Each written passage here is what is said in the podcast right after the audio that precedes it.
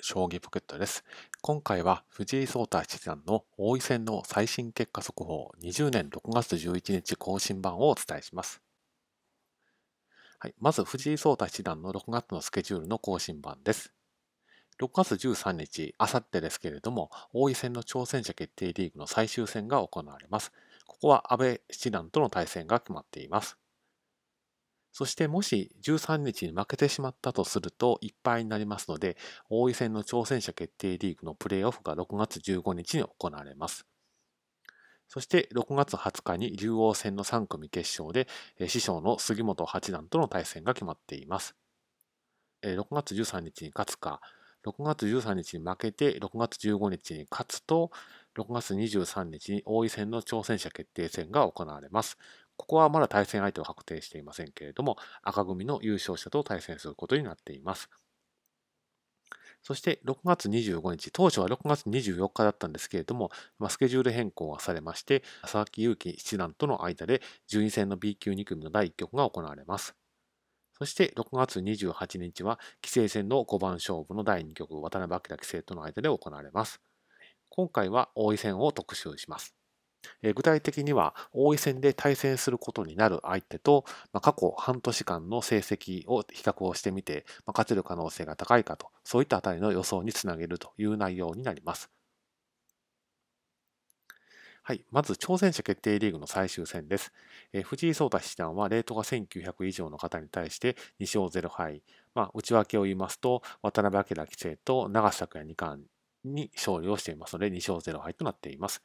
レートが1800台の方に対しては7勝1敗の8割7分5厘。レートが1700台の方に対しては1勝1敗の勝率5割。レートが1600台以下の方に対しては12勝1敗の9割2分3厘となっています。一方の安倍七段はというと、レートが1900以上の方とはこの半年は対戦はありません。レートが1800台の方に対しては2勝4敗の勝率は3割3分3厘。レートが1700台の方とは対戦はありません。レートが1600台以下の方に対しては2勝5敗の勝率2割8分6厘となっています。プロですし、挑戦者決定リーグに在籍されている方ですので、油断は決してできませんけれども、この実績を見る限り、よほどことがない限りは勝つ可能性がかなり高いというふうには思われます。次に白組プレーオフです。この白組プレーオフというのは、安倍七段と対戦をして、負けた場合に行われる一戦になります。対戦するのはこの羽生善治九段か菅井達也八段かのどちらかになります。レートが1900以上の方に対して、共に黒星がありますけれども、これはいずれも藤井聡太七段に負けたものということです。レートが1800台の方に対しては、羽生善治九段は10割、菅井達也八段は4割、レートが1700台の方に対しては、羽生善治九段、菅井達也八段ともに高勝率を残されています。レートが1600台以下の方に対しても同じです。お二人ともトッププロ棋士ですし、しかも実績十分ですから、まあ、必ず勝てるとは絶対言えませんけれども、まあ、過去の実績、この半年間の実績を見る限りは、まあ、藤井聡太七段の方が有利ということは、ま言えるかなというふうに思われます。次に挑戦者決定戦です。王位戦の白組で優勝した場合に行われる対戦になっています。行われる一局になっています。可能性のある棋士はこの3名の方でして、長瀬拓也二冠、東島最強竜王名人、佐々木大地五段、このいずれかになります。この3名の方とも、レートが1900以上の方と対戦がかなりありまして、いずれも1勝以上を挙げられています。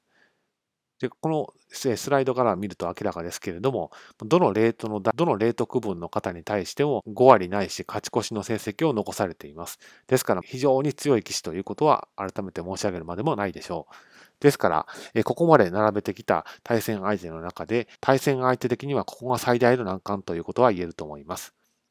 まあ、もちろん挑戦者決定戦に進出しないと、まあ、対戦することは叶わないんですけれども、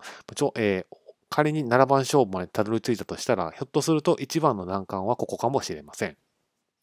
最近の調子、対戦相手の実績を見ると、勝っても負けても不思議ではないというのは結論かなというふうに思います。そしてここも勝つと7番勝負が実現するんですけれども、7番勝負では木村和樹王位との対戦になります。木村和樹多いの方が、まあ、対局数がこの半年間少ないので情報は限定的なんですけれども、レートが1900以上の方に対しては対戦はありませんけれども、まあ、それ以下の方については、まあ、どのデート区分の方にも勝って勝ったり負けたりといったような実績になっています。まあ、とはいえ、まあ、先日の動画でお伝えした通り、まあ、強いプロ棋士の方に部類の強さを発揮される方ですから、7番勝負ではフルセットぐらいの、まあ、もつれた展開になる可能性は非常に高いということは言えると思います。でこの7番勝負はまだ実現は確定はしていませんけれども、ぜひともファン的には実現してほしいカードだなというふうに感じています。